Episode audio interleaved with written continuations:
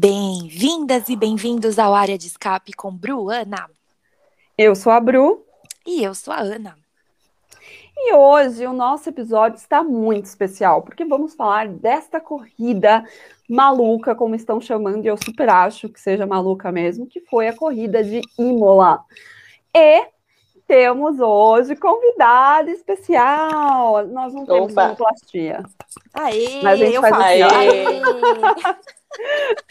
Temos uma convidada especialíssima para comentar com a gente sobre essa corrida, porque tinha que ter, né? Tinha que ter uma convidada especial para falar sobre Imola, que é a Talita Pereira, do perfil She Loves Styles, que vai estar aqui na descrição deste podcast.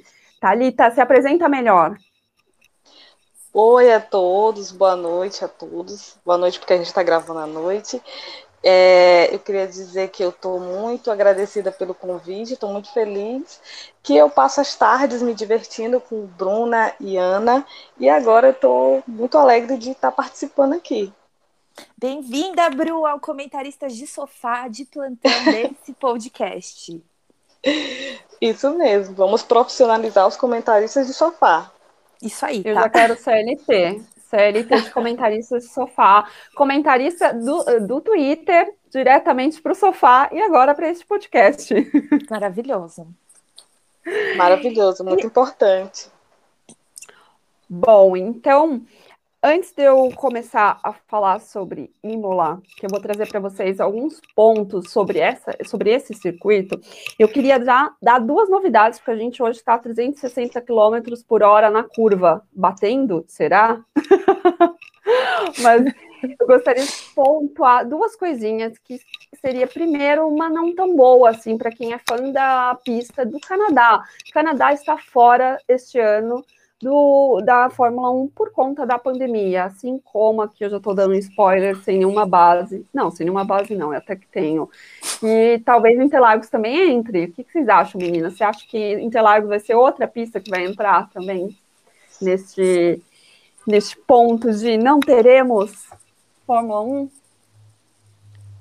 Eu acho que é o começo de, de cancelamentos aí. E vi que também vai ter Nürburgring, né? Outros perfis, outros perfis não, outras pistas que vão entrar na lista aí para substituir. E eu acho que faz todo sentido, gente. A pandemia ainda não está controlada no mundo inteiro.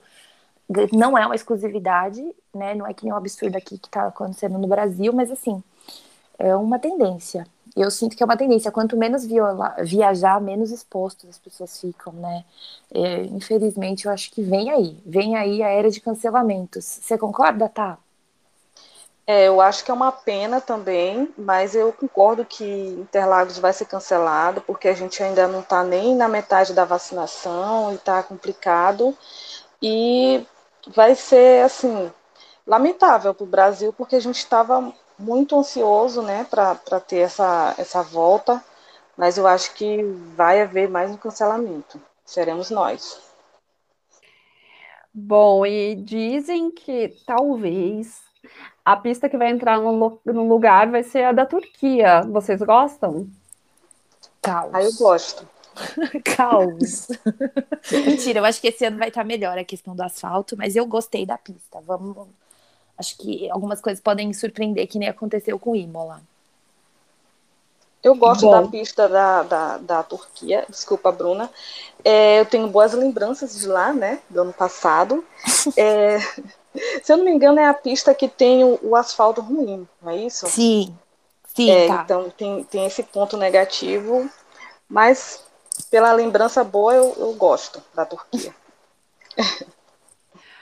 Bom, e a outra é Miami. Miami está vindo aí. Miami provavelmente entrará no calendário da Fórmula 1 em 2022.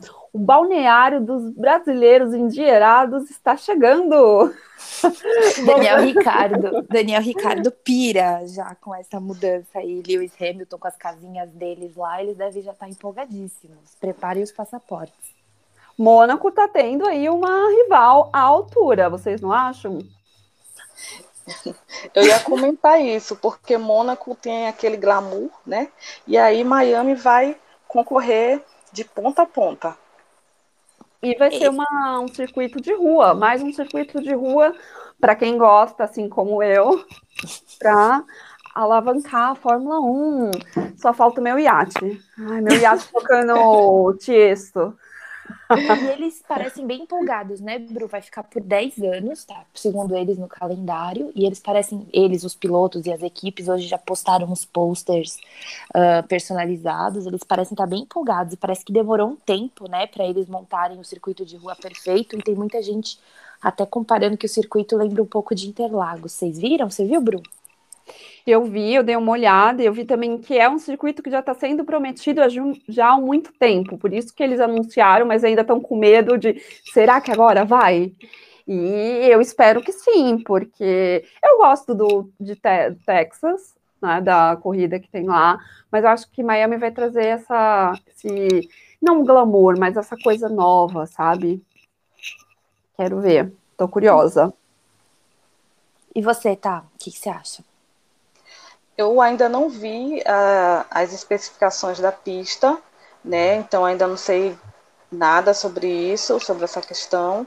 Mas eu acho que vai ser, é um, vai ser um calendário bom, né? Vai ser um, um domingo, um fim de semana bom, porque tem toda essa, essa questão do, do glamour, da, o local que foi escolhido também, né? Um local bem importante. Então é isso. Boa, meninas. Então agora vamos adentrar ao final de semana de corrida e eu vou trazer para vocês uma, uns pontos sobre o circuito de Imola.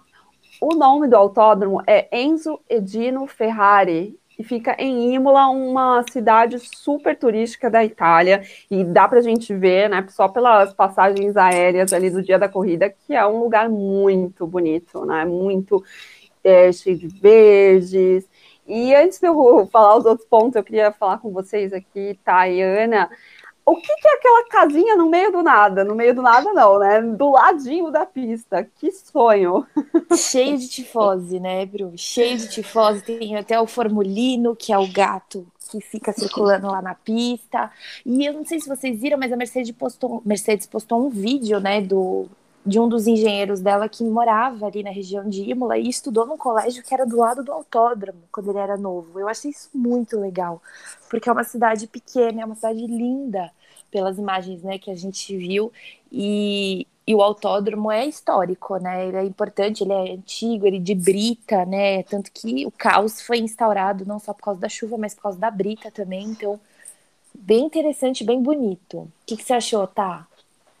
Eu lembro que tem uma cena no começo da corrida, bem na largada, que tem um pessoal, é tipo um quintal, eles estão ali com uma vista super privilegiada, e a primeira coisa que eu pensei foi, meu Deus, que sonho! Aquilo ali é um camarote. É um camarote, um camarote cheio de vinhos. Amei é a definição. Eu amei é a definição, é um camarote. Nossa, queria muito eu não vi esse vídeo que você falou, Ana, mas eu vi. Eu acho que, se eu, se eu não me engano, foi no sábado, ainda num treino livre, é, ou classificatório. Tô meio perdida, mas, enfim é, um dos moradores dando um vinho para um, é, um trabalhador ali da pista. Ele passou por cima Não. da grade e deu um vinho de presente para o cara. Eu invejei, eu estou invejando já esse trabalhador que ganhou vinho. É isso. Eu também, gente do céu, eu vou voltar para minha casa felizona. Bom, mas então voltando. Ele é sede do Grand Prix de Emília Romana. Eu, eu vou falar romana. Chegou. Chegou aquele ponto chegou que a gente começa momento, com... Chegou, chegou o momento esperado. Por pronúncias. Vamos lá, vamos fazer um quiz aqui. É Emília Romana, Emília Romagna, como que é? Emília Romanha, eu já vi Romanha também, Romanha, tem vários. Pode escolher a sua favorita. Eu leio. Romana. Oh, eu leio Romana. Também leio Romana. Não, eu falo Imola, veja bem. Então, cada um faz como quer, né? Tá ótimo. Não, melhor é Imola também, prefiro. Falar o quê? Grand Prix de Emília Romana. Aí você olha para a cara da pessoa e vê se ela olha para você com uma cara tipo, meu, não é assim não que fala. Mas, bom, esse, o circuito de Imola, ele está ausente desde 2006 do calendário e voltou por conta da pandemia. E já foi palco de grandes disputas, como a do Michael Schumacher com quem? Quem? Fernando Alonso! Ah, que bonito. Infelizmente, ela também foi palco do acidente fatal com a Ayrton Senna em 94. Tanto que nós podemos ver pela, pelas transmissões que tem ainda um. Eu, eu acho que é tipo um muro, uma mureta, com fotos, com bandeira do Brasil, em homenagem ao Ayrton, Ayrton Senna. É, mas também foi palco de cinco vitórias brasileiras. Ele foi o circuito ele foi construído na década de 50, mas só estreou na Fórmula 1 nos anos 80. E como eu falei, essa pista ela foi marcada foi marcante para a carreira do Senna. Não apenas, infelizmente, pelo acidente fatal dele, mas por ser o local onde a amizade entre ele e Proust, assim posso colocar amizade, azedou de vez. Otimista. É... tô tentando, tentando passar um Eu achei você muito otimista, Bruna, mas pode continuar, tô adorando. Bom, então como que se deu esse azedume?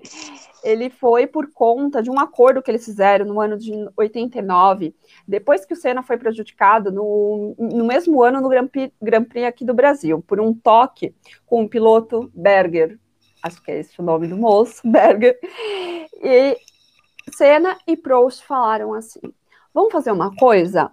Vamos nos ajudar logo na largada, nas primeiras curvas, para a gente se proteger, para não ter esse tipo de toque. Aí um falou, beleza, o outro, beleza. Só que aí chegou Imola. E Senna largou na pole e manteve a liderança até um grave acidente que envolvia Berger, sim, ele de novo, e, teve, e paralisou a prova. Assim, qualquer coincidência aqui, ó, com a Grand Prix de, de hoje. Estou aqui só lembrando paralisou a prova. Na retomada, o Prost descumpriu o, acordo e ultrapassou o Senna. Mas o Senna depois conseguiu. Nossa, falei alto demais. Amei. Aquilo que o povo queria dizer. Ana espontânea ligada aqui hoje para vocês. Prost descumpriu esse, esse acordo e ultrapassou o Senna. Só que o Senna ele conseguiu retomar a posição dele na mesma volta. E o Prost, no final, alegou que o Senna não cumpriu o acordo.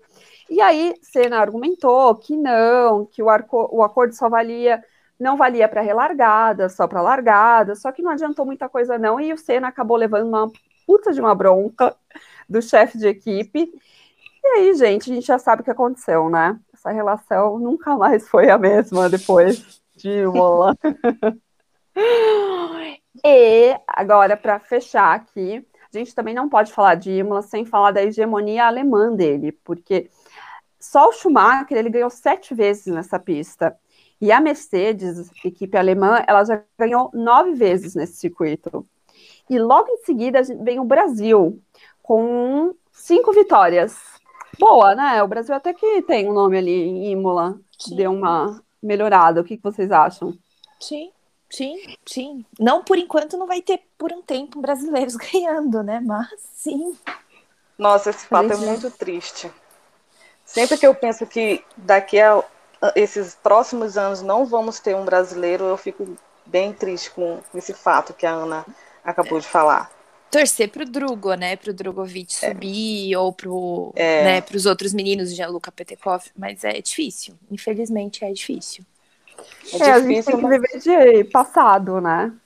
É, eu ia falar algo parecido. É difícil, mas a gente pelo menos já botou nosso nomezinho lá e aí a gente está vivendo com isso. Tá otimista, gostei da tal otimista. é o que eu preciso hoje.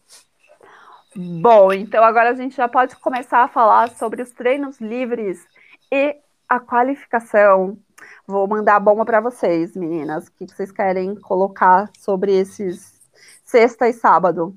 Ah, eu, eu tenho algumas considerações sobre sexta e sábado. A mais, a mais interessante é que o Bottas ele foi muito bem nos treinos livres, né? Eu acho que é importante a gente guardar essa informação.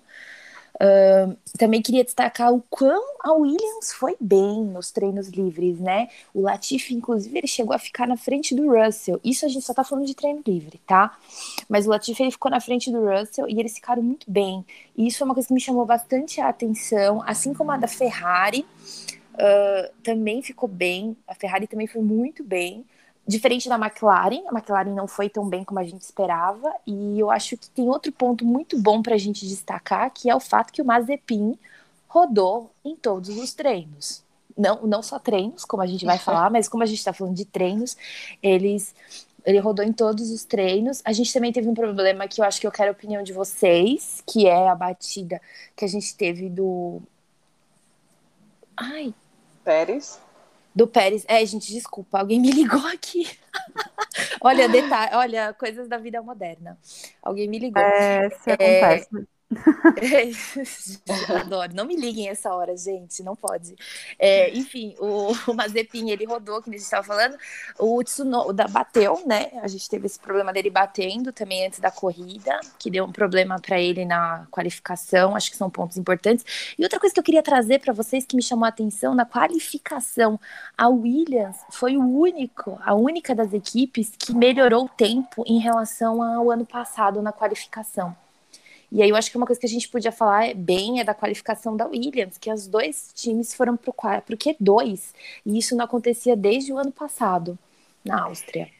Eu queria falar também sobre, já que a gente está falando de quem foi bem, falar hum. que foi um bom dia para a Ferrari também. Apesar da batida na segunda parte do treino do Leclerc na sexta-feira, ele acabou é, e o treino acabou antes do tempo, mas mesmo assim ele foi bom, foi bem. Ferrari parece que está voltando, está uhum. recolocando seu carro vermelho para disputa. Gostei Sim. de ver. Sim, a gente teve bastante gente se recuperando, né? A gente teve bastante problema com bastante gente esse final de semana, né? Nos carros. Achei uma tendência. O que, que você achou, tá? Olha, eu achei muito surpreendente a Williams ter passado para o Q2, surpreendente o fato de ter passado as duas, né? O Latifi realmente ele fez um ótimo trabalho, ele conseguiu surpreender a todos, e a gente vê que está tendo uma melhora, né? Na, no na desenvolvimento da, da Williams, e também fiquei bem triste pelo, pela perda dos, da, da volta do Lando, né? Eles estavam já ele fez uma volta muito boa e ele já seria terceiro ou segundo no máximo, e, e foi um fato triste ele ter a volta deletada. E aí ele largou em sétimo. É, essa questão do, das voltas deletadas, isso daí da qualificação que a Tá falou, é muito importante, porque foi uma coisa que foi muito presente durante todos os treinos e, e qualificações, que foi a questão do, do, tem, do limite de pista, limite. né, Bru? Você percebeu isso também? Você ficou indignada como o pessoal não estava respeitando o, o limite de pista? Não, indignada não, porque eu acho que acontece. Você tá ali na adrenalina, você acaba fazendo isso. Só que eu achei que eles ficaram muito em cima, não que seja uma coisa ruim, porque regra é regra. Mas foi, marcou tantos treinos quanto a corrida, né?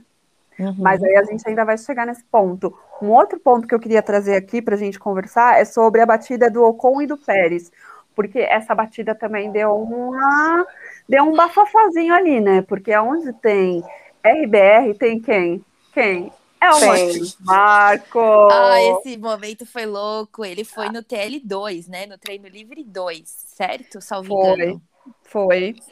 E aí, não, foi no TL1. TL1, foi na foi no TL1, porque estava tendo um problema de conexão de fibra ótica, tanto que a própria Band teve problema para conversar com a Mari, com a Mari, só conseguiu com a Mariana Becker, só conseguiu falar com ela por chamada normal, né? Continua aí, Bruna, desculpa te interromper. Não, é, não, tudo bem. Esse ponto que você falou é bom colocar que por esse problema a imagem do acidente só foi liberada no sábado. Então, sexta-feira a gente ficou meio que tá, quem, foi culpa de quem? Elmas já tinha falado que a culpa tinha sido de Pérez, né? e aí, a partir deste dia, o Elmas comprou um caderninho para colocar todas as observações dele sobre o Pérez. Só aqui, ó, só com canetinha gente... vermelha. Não, não, então eu tenho uma pergunta para vocês. Vocês acham que a lua de mel do Sérgio Pérez com a Red Bull acabou? Essa é a minha pergunta. Bru, começa com você. Discorra. Olha, eu acho que pode ser que sim, viu? Porque além do Elma ter vindo a público falar sobre o Pérez e o Ocon, não, foi culpa do Pérez. Eu achei, inclusive, que foi culpa do Pérez, mas eu não sairia falando, eu falaria com o meu piloto, tentaria entender. É, inclusive, eu quero saber depois de vocês se vocês acharam culpa de quem. Tá. É, mas, assim, acho que o clima ficou meio, meio quente ali, tanto que eu senti o Pérez na corrida, mas eu falo melhor quando a gente estiver falando sobre. Muito perdido, muito Vettel, muito meu psicológico não tá bem, mãe. O uhum, que, que eu faço? Uhum. Achei que tava meio pesado ali o clima, e a gente sabe também como é o clima na RBR, quando o negócio fica quando fica com aquela nuvenzinha do, do cascão em cima, amor. Uhum, ferveu que suco, total. E você, tá? O que, que você achou dessa batida do Pérez do Ocon? E do Olha, Helmut Marco com a lua de mel? Nossa, eu acho que acabou também. Se não acabou, tá acabando, né? Porque não tinha necessidade desse comentário. Não sei qual foi o contexto que ele falou, né? Mas, cara, difícil para um piloto, né, e continuar dando seu máximo se o chefe tá com o caderninho anotando todos os erros, é bem difícil. Mas eu acho que o, o Pérez ele vai ser muito capaz de dar a volta por cima em algumas situações. Eu acho que ele vai surpreender ainda a, a equipe. Estou sendo otimista? Não, eu, eu não acho. É, assim, eu, agora eu vou entrar na minha questão. Eu acho que essa lua de mel está um pouco ameaçada, sim. Uh, eu acho que o Helmut Marco ele vem a público falar muitos absurdos, sim, e o tempo todo. É, mas eu não acho que você está sendo otimista demais, não. Eu acho que o Pérez ele, ele já passou por muita coisa. Ele, inclusive, ficou sem vaga, então ele ter é melhor do que nada, né? Ele tá podendo se provar e não é que ele é de todo ruim. E a gente não pode esquecer que o carro dele, ele tá guiando a RBR apenas a duas corridas, né? Uh, ele ainda tá, tá ali, ele conseguiu tirar o segundo lugar na qualificação, a gente vai falar disso melhor também. Uh, o que eu achei que foi fantástico, porque ele foi melhor que o Verstappen. E uma coisa que eu acho que é importante a gente destacar é que estava tendo esses problemas na internet nesse dia do TL1, na sexta-feira, nos primeiros momentos, estavam tendo esse problema com a internet, o que dificultou, inclusive, o contato dos pilotos com os engenheiros. E isso, quando teve o contato do Ocon com o Pérez, eles foram se explicar, houve uma investigação do incidente e, e foi concluído, os dois falaram que não havia culpados, que foi essa questão de não ter os contatos com os engenheiros. Então, eu acho que é muito importante, eu acho que a gente não pode classificar um culpado, na minha opinião, cada um tem a sua, essa é a minha, que eu acho que a gente não podia trazer um culpado para isso à tona, uma vez que teve esse problema. É, eles, claro, que podiam talvez ter tomado alguma atitude, alguma questão ali no momento, mas tem que levar em consideração o contexto como um todo, na minha opinião. Olha, eu já acho que essa batida entre o Pérez e o Ocon teve um responsável, sim, que foi o Pérez porque o Pérez ele bateu na traseira do Ocon, que o Ocon nem estava se mexendo da frente dele, pelo vídeo né, que foi liberado no sábado. E assim, é uma coisa. Ai, gente, eu vou ter que morder minha língua agora e vou ter que concordar com o Helmut. Olha o nível que eu cheguei Olha, nesse final. Bruna, que fase, Bruna. Eu vou, eu, a gente vai encerrar essa parceria Ai, desse gente, jeito. Tô sentindo que a fibra ótica desse podcast vai pifar. Mas eu vou ter que concordar com ele, que ele falou nessa entrevista que para que, que o carro tem retrovisor? Você não consegue olhar para trás? Então, é, gente. Bruna, eu vou usar isso contra você hoje e daqui a pouco, tá? Se. Ai, não, você não, sabe que eu vou não, usar isso gente... contra você e daqui eu... a pouco. Tá? Eu fiz um negocinho só. Não você, não, você não vai usar coisa até sei que você vai usar, querida. É. Vem, eu tenho o quê? Eu tenho o caderninho do Helmut Marco aqui, amor. Você acha que eu não vim preparada? Eu tenho tempo, eu tenho cronometragem, eu tenho telemetria. Eu vou usar, Bruna, isso contra você. Tudo. Me aguarde. Me aguarde que vai ter treta hoje nesse podcast. Vem, vem que eu tô fervendo, porque hoje eu tô muito Helmut.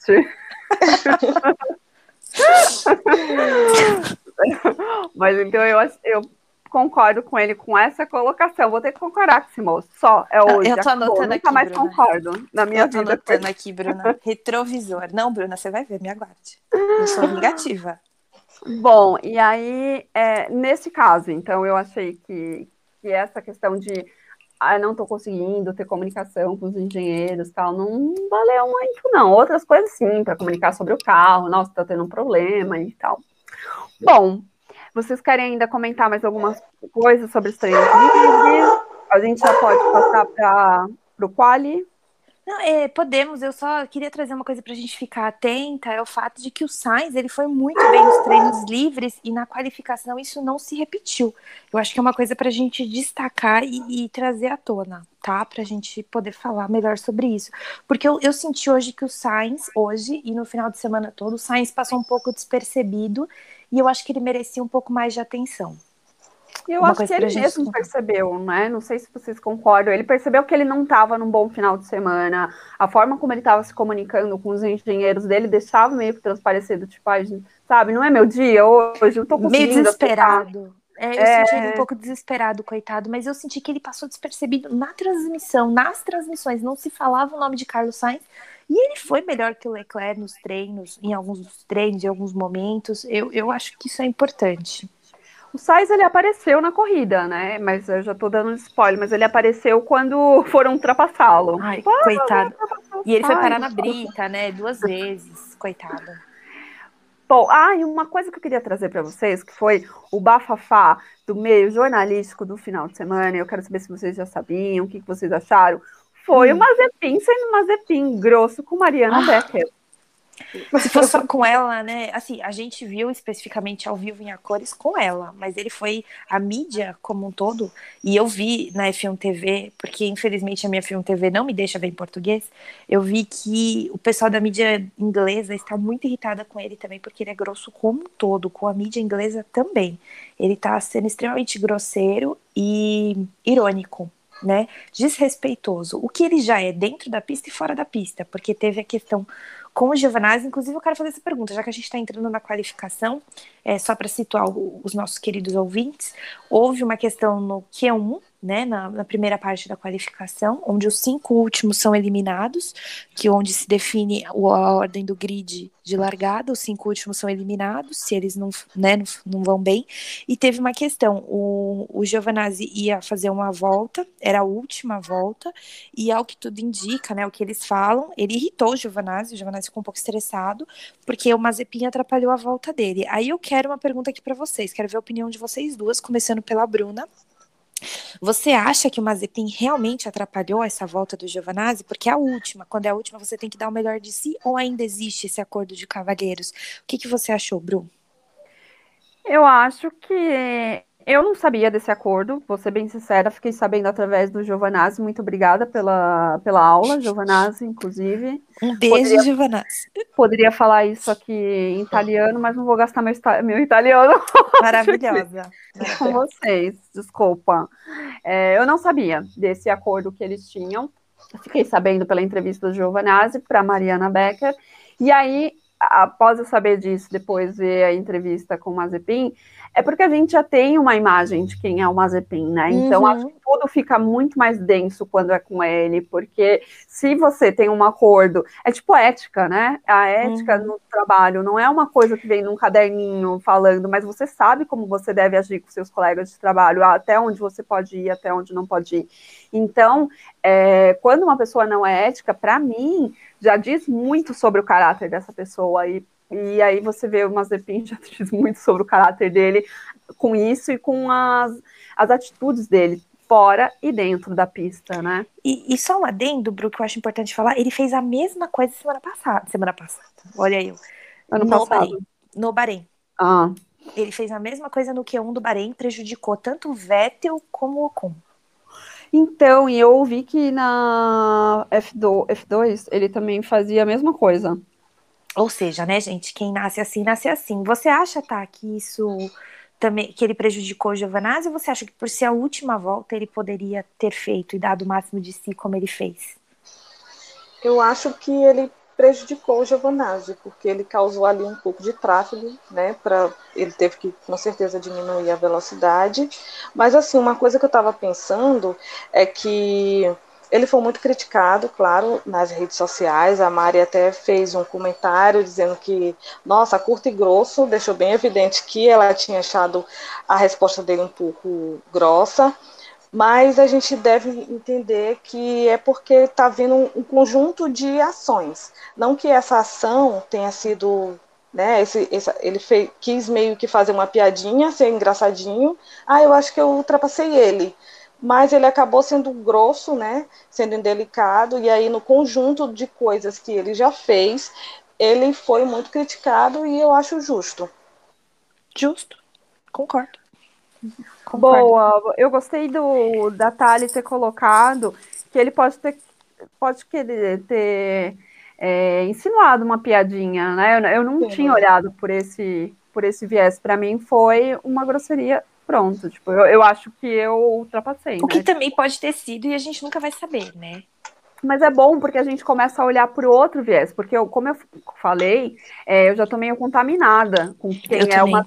Enquanto você fica uhum. contaminada, é. você não é. consegue olhar para outros ângulos. Então é uhum. interessante o que ela falou, porque a gente pode começar também a tentar olhar, sabe? Dar uma, uma amenizada. Igual, ainda para a gente finalizar aqui assunto Mazepin, eu acompanhei também por outros, outros canais, eu, tava, eu assisto é, primordialmente pela Band, mas às vezes eu ponho para os canais gringos para eu ver. Chique. E aí eu estava vendo que os jornalistas de lá também metem o Paulo Mazepin, a mesma coisa que os jornalistas daqui. Só que é, teve uma jornalista que, infelizmente, eu não vou saber o nome dela para colocar aqui, que falou uma coisa que eu concordo. Não dá para pontuar tanto sobre a técnica, digamos assim, do Mazepin na pista, porque o carro não é bom. O carro não é bom.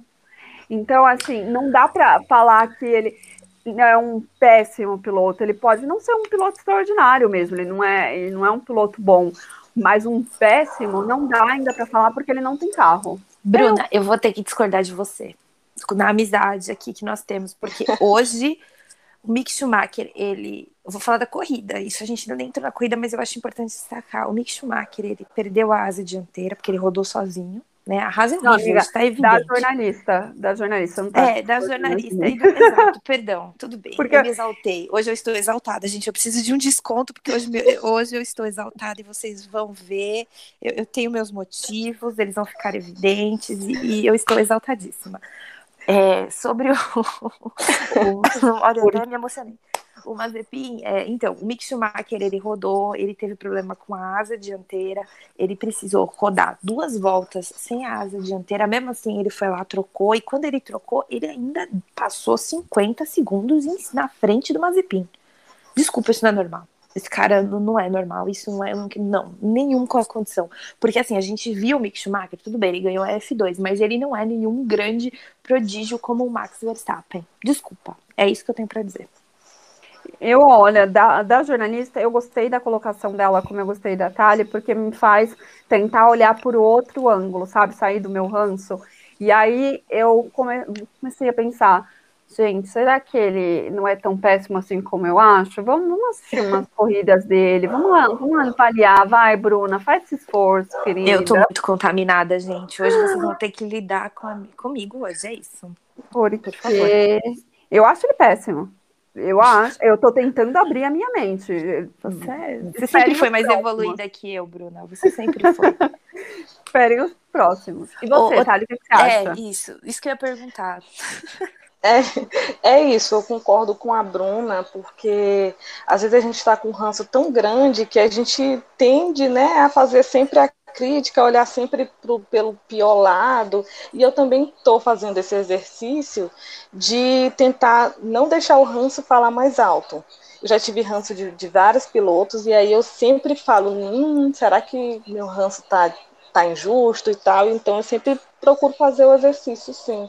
E, mas a questão do carro, eu quero é, falar aqui que o Fittipaldi, por exemplo, ele teve a oportunidade de pilotar a Raiz e ele teve uma performance decente, né? Ele não rodou, então se a gente for fazer esse comparativo, parece que não é apenas a raiz, parece que o piloto está tendo problemas, talvez de adaptação. Eu acho normal, porque também todos os, os novatos estão com problemas com os carros, né, para se adaptar, estão sentindo, e ele está vindo de uma outra categoria. Então a, a gente inclusive tem... é um novato com problema para se adaptar. Exatamente. a gente destacar isso. É, às vezes a gente pesa muito, né? A gente pesa muito pelo ranço, mas a gente tem que também fazer essa, essa análise geral. maravilhosas, evoluídas. Hoje eu estou em minoria, como vocês podem ver. O ranço é todo meu e eu lido com ele dessa forma. É, voltando para a qualificação, eu acho que eu queria trazer um destaque. Eu não esperava, não sei se vocês também esperavam. Sérgio Pérez em segundo, Charles Leclerc em quarto e, Ma e Pierre em quinto. Vocês esperavam essa, esse momento aí? E Bottas em oitavo. É verdade, são quatro coisas que eu não esperava. Vocês esperavam? Bruna, pode começar. De sete sobre, por favor. Olha, não, até que você vendo de sexta, né? Sexta, os dois treinos livres, depois sábado de manhã, o último treino livre. Aí eu já imaginava que ia ficar por essa composição mesmo. E aí, uma coisa, o meu exercício do final de semana que eu descobri que eu gosto de fazer, aquela, é ficar colocando na classificação onde está cada é, companheiro de equipe, ou seja, tipo, hum, Charles. Charles ficou em quarto. E aí, onde estava Carlos? Estava em décimo primeiro. Carlitos ficou para ver, ficou para trás, coitado do Carlos. Ele foi realmente, ele ficou a desejar mesmo. Então, e aí eu fiz assim com, com a qualificação, porque eu descobri que eu tenho que como que eu posso dizer? Que palavra que eu posso usar para falar? Ah, fiquei contentinha de fazer isso, então eu fiquei muito focada nisso. Quer trazer algum destaque? Não, então eu vou pedir para você um destaque positivo e um negativo de duplinhas, então, Bruna. Vamos nessa, nessa daí. Olha, então já falei do Charles e de Carlos. Aí o Pierre também, que pegou a. ficou em quinto lugar e em último seu companheiro Tsunoda pelo acidente. Aí depois a gente tem no, no Ocon e o Alonso em 15 Eu falei gente... que esse ano era do Ocon, hein? Só quero lembrar aqui os nossos ouvintes que eu falei. E aí, é verdade, é verdade. Se vocês não lembram, vocês precisam ouvir lá o nosso episódio que a gente faz o nosso top. É, aí tem o Stroll, que ficou em décimo, e o Vettel em décimo terceiro. E aí eu gostei de analisar isso, porque eu, o que, que eu tirei de conclusão disso?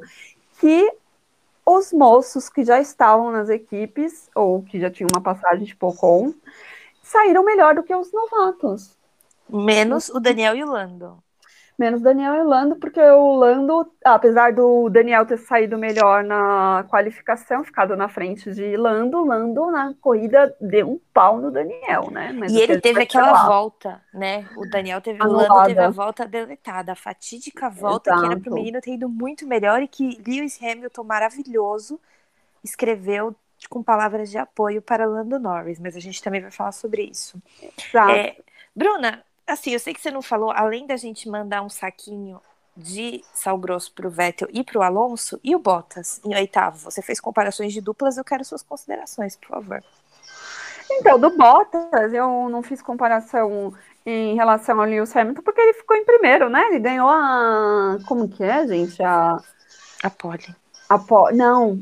Qual é o número da pole dele? Ele... 99. 99. 99, isso que é a 99 da carreira dele. Então eu não quis humilhar mais o Bottas, porque já estão humilhando o coitado. Tá? Eu fiquei reta, não fiz comparação. Dacei reto, mas você quer humilhar o Bottas. Estou sentindo. Você viu a minha sonoplastia? A gente não tem sonoplastia. eu faço. É Fazendo. hoje. É hoje. Tá, então agora para você. Você fez esqueminha de duplas, você quer destacar alguém, quer linchar alguém, quer falar do Yuki Tsunoda que bateu com duas voltas. Abra seu coração pra gente, por favor.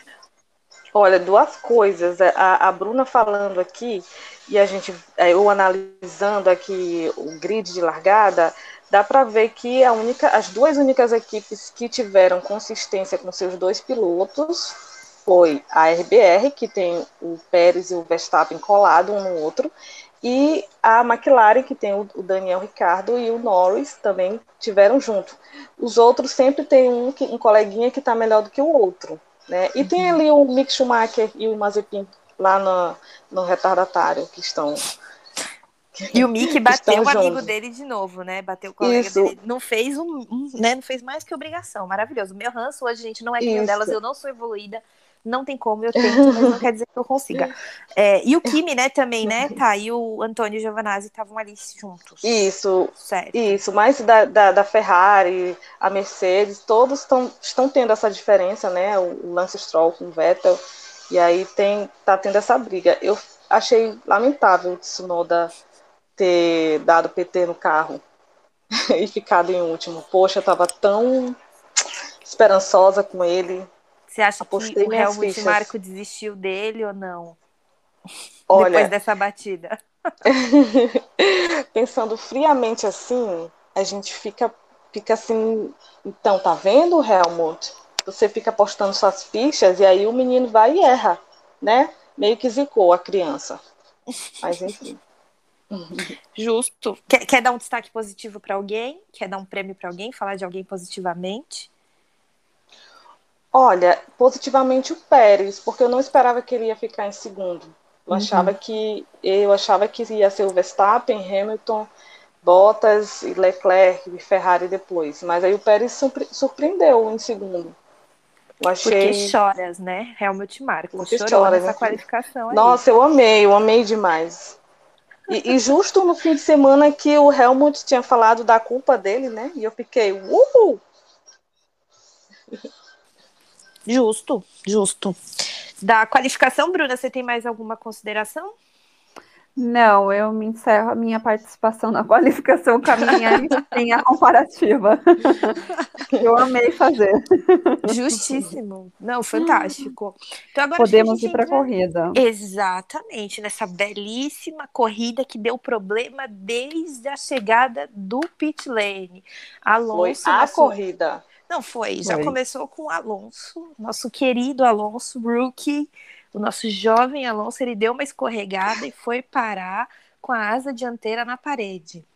E não satisfeito. Isso foi uma das coisas que eu quero aqui né, a gente sabe dar o desconto do Alonso ter ficado um tempo afastado, mas é uma coisa que chamou a atenção, tudo bem que a gente, isso daí já mostrou que ia ser um caos, Uh, além disso, também queria destacar para o freio do Stroll que pegou fogo, ou seja, Aston Martin também merece, Martin, Martin, ó, vocês viram que hoje eu nem tive problemas para falar o nome. É, eles estão com problemas, né? No carro deles, o Vettel teve que aposentar o carro antes do fim, porque também trouxe problemas. A, a chuva que de repente chuva, não tem chuva, a parte molhada, a parte não molhada. É, bastante. O, o Bottas estava com suspeita de estar com o pneu furado também. Então, assim, caos completo, né? Mas o a gente tem que colocar também que a, a, a Aston Martin, ela. Marta. Martin. É, você não falou, mas eu tô falando, Ana, ah, por tá você, bom. tá, eu, eu, talvez eu fale pino. talvez eu fale pino, então. Ai, bem. amo, amo, amo essa amizade bonita e sincera. É... Atenção, Nestlé. Isso aí, tá, por favor, peça o nosso Obrigada. patrocínio do dia, você, tá? Vai que chega. a opinião. É, ele nossa, gente, agora eu viajei aqui, ó. Não fala de chocolate, obrigada. Já imaginei sabe, a Alpino fazendo edição comemorativa, tipo, chocolate em formato de carro, do carro da Alpine. Já imaginou? Ia Nossa, ser maravilhoso. Bruna, manda eles te contratarem, tô amando. Bruana, embaixadoras. Embaixadoras da Alpino Nestlé. Por favor. Por favor. Viajei. Voltando, Bruna, Planeta Terra chamando. É, eles marcaram pontos, né? Pelo Stroll. Stroll, apesar de tudo que aconteceu, ele foi bem mostrou que o carro da Aston Martin teve um, um desenvolvimentinho da, do Bahrein até aqui. Eu não acho que eles foram tão ruins assim. E aí ficou muito claro que o problema é o Vettel. Desculpa, Vettel. Ah, não, não, não vamos Ai. falar assim. Não vou deixar não. você falar do que, Vettel. Que o Vettel, ah, mas que ele tá precisando de uma areia do Maranhão, ele tá. Você não, não pode tá. negar. Ele por tá favor, tá? Por favor, ele tá, ele tem que vir. Ele tem tá, que vir eu... aqui, descarregar, fazer uma oração. O que ele tiver fé, ele, ele tem, que, tem que fazer isso. por favor, é. Seb, venha visitar a Tayla. Nossa, Seb. Lewis, Max, todos guiadíssimos pela Tá. Mas assim, Bru, vou fazer um comentário aqui, que eu acho que quando o Seb erra, tudo bem, ele erra, eu falo. Mas nesse caso, a Aston Martin, Martin, Martin, já fiquei nervosa, falo todos os nomes que me vêm na cabeça, eles estavam com problema no freio. O Vettel largou do box, ele levou punição porque não arrumaram o pneu dele a tempo, no tempo certo. E, e agora colocar a culpa nele, não, amiga, eu não, não consigo. Hoje eu não consigo me desculpa, hoje eu, na verdade, eu quero fazer uma vaquinha online para mandar um quilo de areias do Maranhão e um quilo de sal grosso para a Alemanha, para a família do Vettel e para Aston Martin, dependendo da situação. Não, acho, acho digno, mas eu acho que sim. O Lance Stroll terminou em sétimo. E o Vettel, gente, assim, da mesma forma que o Lewis Hamilton é responsabilidade dele, aquela sorte maravilhosa que ele tem, e eu quero pegar um pouquinho para mim, nem que seja 1%, aquele 1%, já diria a música, passa para mim. É a mesma coisa do Vettel, gente. Ele tá precisando fazer alguma coisa, porque a gente sabe do potencial dele. Ele não precisa provar para ninguém que ele tem potencial, afinal, ele já fez isso na carreira dele. Mas o que que tá acontecendo, moço? Que, que, conta para mim. Eu tenho vontade de falar, Seb, senta aqui, vamos conversar. O que tá. Faz o Lewis conversar com ele, gente. Uma hora conversando com o Lewis, você sai de lá se achando uma pessoa abençoada. né? É, eu acho. Tá, da eu quero sua forma... opinião. Ai, desculpa, ô, ô Ana, eu. Não, não pode falar, pode falar. Eu acho que é questão de tempo, a, o Vettel, porque ele ainda está conhecendo o carro, ele está se adaptando, e pelo menos ele não levou ponto na carteira, então tivemos uma melhora, né? E eu tô nessa fé, que é uma questão de tempo. É, se eu não me engano, hoje ele falou que tá pegando um pouco mais de confiança do carro, né? Dá falta um pouco, mas vamos esperar aí as próximas corridas para a gente ver se realmente o negócio está mais difícil ou não, ou se vai melhorar. Eu estou muito ansiosa por esse resultado, porque o SEB mora no meu coração. É isso. Mas você acha que é azar, Bru? Ou tá, você acha que é azar? Você acha que é uma questão de, de adequação? Eu acho As que é uma questão coisas. de é, eu acho que é um conjunto. É meio que acontece com o Bottas, sabe? Porque às vezes quando ele não erra, é, tem um pitch é, que prejudica ele, tem alguma tá. coisa. Então é Verdade, é isso. Eu acho que é um conjunto de, de coisas acontecendo. Eu, eu, eu, achei ótimo sua pontuação. Eu só queria fazer um disclaimer que o Vettel foi a grande cobaia do dia. Por quê? Foi. Ninguém queria trocar pro pneu mais sem ser o de chuva, né? Um pouco mais tranquilo, soft e tal. Sim. O Vettel foi o primeiro a ir pro box e fazer a troca. Eu acho que ele tinha que receber pelo menos 20 ligações e contando dos estrategistas também para agradecer por ele ter sido o primeiro, porque ninguém quis ir, gente. Estavam começando a querer chamar a galera, os pilotos não estavam querendo ir, e lá foi o nosso maravilhoso pai de família, corajoso. Azarado. Exato, corajoso. Disse não, tudo. aí manda um, manda um azarado, gente. O que, que você vai tirar de alguma coisa ah, que você Bruna, azarado? Não dá para conversar com você, Bruno. Sai do não quero mais falar com você. Não dá, a gente vai brigar hoje. isso na, com meus coleguinhas. A gente vai Tô aqui para apaziguar. A Thalita, gente, vocês não sabem, ela foi chamada hoje para para fazer mediação e apaziguamento hoje para apaziguar, porque para apaziguar, porque essa corrida de hoje ela foi, nossa, não vamos ter spoilers, mas eu tô aqui para apaziguar. Esperem, gente. aguardem ouçam até o, até o final. Até o final. Boa, boa. Eu queria colocar uma coisa largada. Eu queria falar da largada. Hum, ótima, é ótimo. Verstappen. Olha, era o meu próximo cima. ponto. Adoro. Aí, ó, tá vendo? A gente briga, mas a gente se ama. É isso. o amor e o ódio vivem juntos. O amor e o ódio é, a largada ótima do Verstappen para cima do Lewis Hamilton. E aquele momento que eu quero saber de vocês se vocês ficaram tão loucas quanto eu e levantaram da onde vocês estavam, do sofá, da cama, do, sei lá, da cadeira, quando ficou assim, tipo, Lewis Hamilton no meio, Max Verstappen de um lado e Sérgio Pérez do outro, tipo, os três, assim, sanduíche do Lewis Hamilton. O que, que vocês acharam Sim. disso? Eu gritei e o meu F1 Fantasy. Eu só sabia gritar que eles iam acabar com o meu Fantasy. Porque num eu tenho Verstappen, num eu tenho Pérez e no outro, nos dois eu tenho Hamilton. Se eles tirassem o Hamilton, eu, eu ia infartar. Eu só sabia pensar no meu F1 Fantasy, mas assim, sem brincadeiras à parte, Max Verstappen nunca vi largar tão bem. olha, ele arrasou Verdade. muito. E ele mesmo falou que acha que é, é, aconteceu alguma coisa na RBR, eles fizeram alguma atualização que ajudou eles na largada. Não sei se vocês ouviram isso, mas ele deu uma entrevista nesse sentido e eu achei isso fantástico. E você, tá? Eu acho que ele foi muito energético, né? Eu, assim, no bom sentido.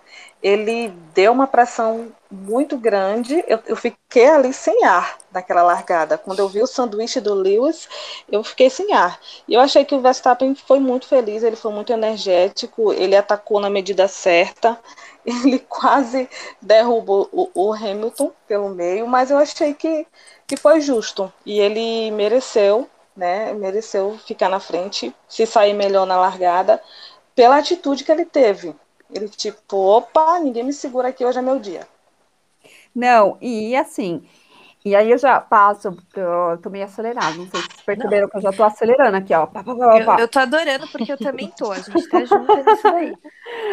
Queria já pontuar que o Lewis Hamilton nisso perdeu a asa dianteira, né? Perdeu uma parte ali da asa dianteira e ele correu super bem mesmo assim. Como assim, gente? O moço perdeu a parte do carro. E ainda estava dando voltas e voltas no Max Verstappen, fazendo melhores voltas. O que, que vocês Sim. acharam disso?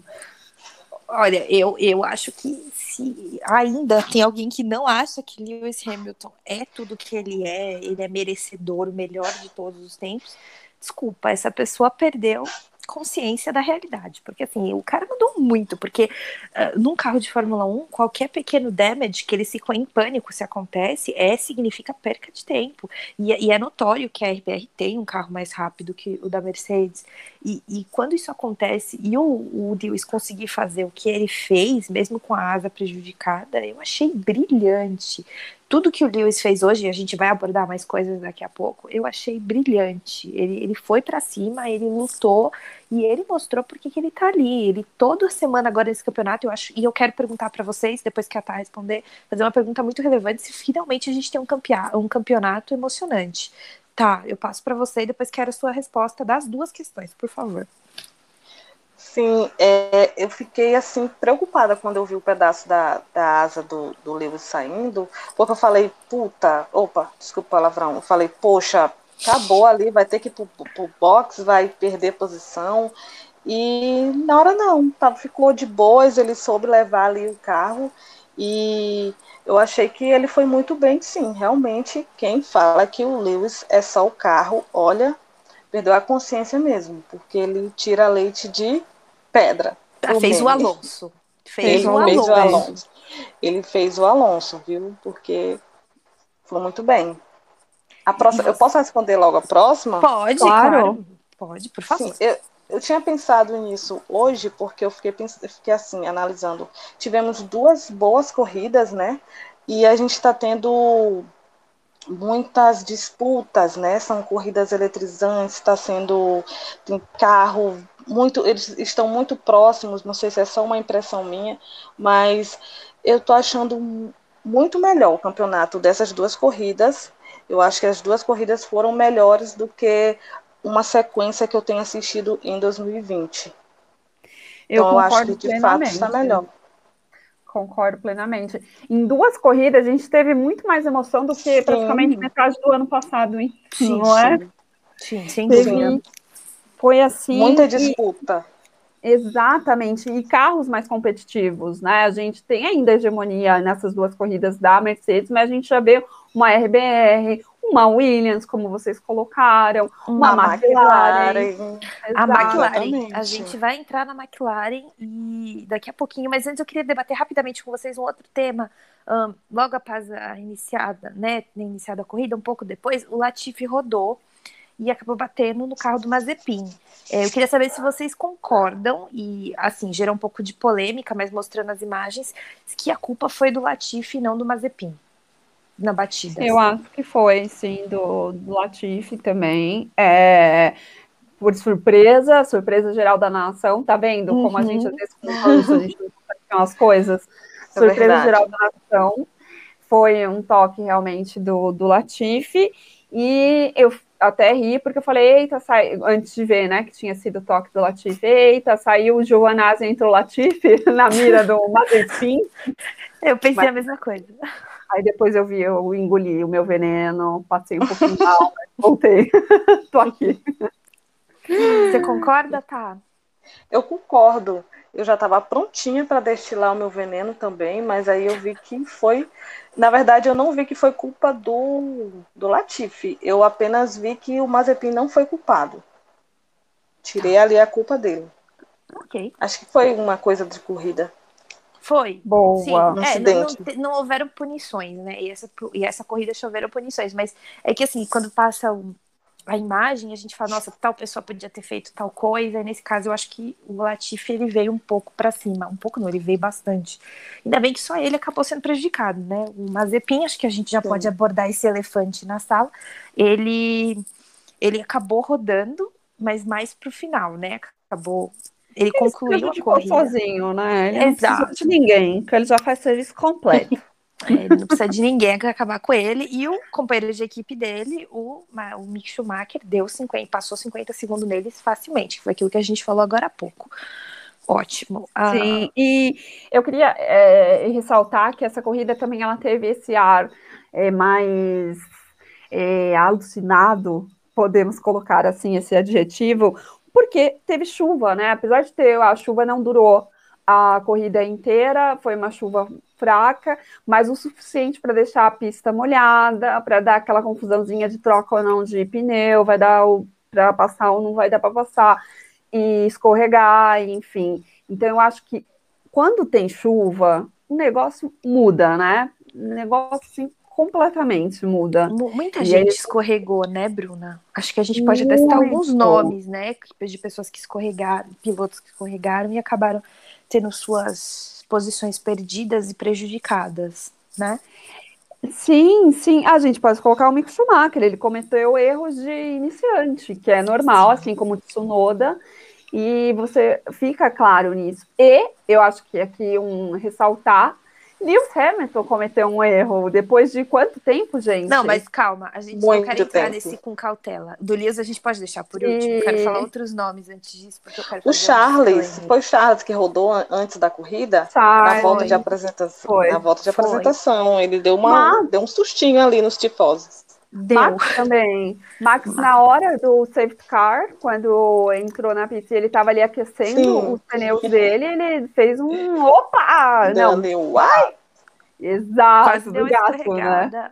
Barulhinho do gato. Também O foi parar na brita. O Ocon foi parar na brita. O Pérez deu uma Pérez. também. O Kimi. O Pérez prejudicou muito a corrida dele, né? Tanto que o Pérez nem pontuou.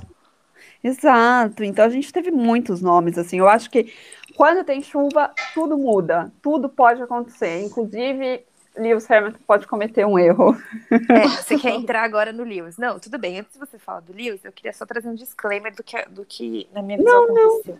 Não pode. Não, não, porque o Lewis acabou saindo da pista também, mas o do Lewis eu acho que foi uma questão um pouco mais delicada, porque o erro que ele cometeu é porque ele estava tentando ultrapassar o George Russell ali naquele momento, naquela, ultrapassar não, né, mas ele estava passando pelo Russell naquele momento, e ele ficou, o Russell estava na parte seca e o Lewis estava na parte molhada, e justamente por estar na parte molhada, ele acabou indo parar na brita. E eu não sei vocês, eu quero até fazer essa pergunta para vocês.